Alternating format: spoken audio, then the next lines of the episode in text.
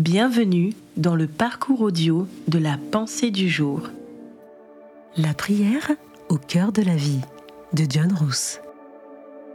Et le roi me dit, Que demandes-tu? Je priai le Dieu des cieux, et je répondis au roi, Si le roi le trouve bon, et si ton serviteur lui est agréable, envoie-moi en Juda, vers la ville des sépulcres de mes pères, pour que je la rebâtisse. Néhémie 2, versets 4 et 5. Néhémie avait le cœur lourd à la vue de la muraille renversée de Jérusalem, mais il ne savait que faire de ce fardeau. Il rechercha constamment la sagesse de Dieu afin de savoir comment agir, ainsi que l'intervention divine pour bénéficier de la faveur de son maître, le roi de Perse. En présence du roi, Néhémie ne sut cacher le poids de ses soucis, et le roi lui demanda ce qui n'allait pas. Puis l'interrogea. Que demandes-tu? Malgré le fait qu'il ait prié constamment et remis son fardeau à Dieu, Néhémie ressentait encore le besoin de chercher sa face avant de répondre.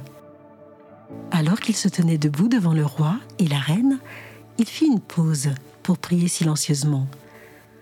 Ce n'est qu'après cette prière qu'il présenta sa requête au roi.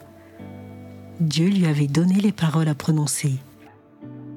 Jésus dit à ses disciples, Quand on vous emmènera pour vous livrer, ne vous inquiétez pas d'avance de ce que vous aurez à dire, mais dites ce qui vous sera donné à l'heure même, car ce n'est pas vous qui parlerez, mais l'Esprit Saint.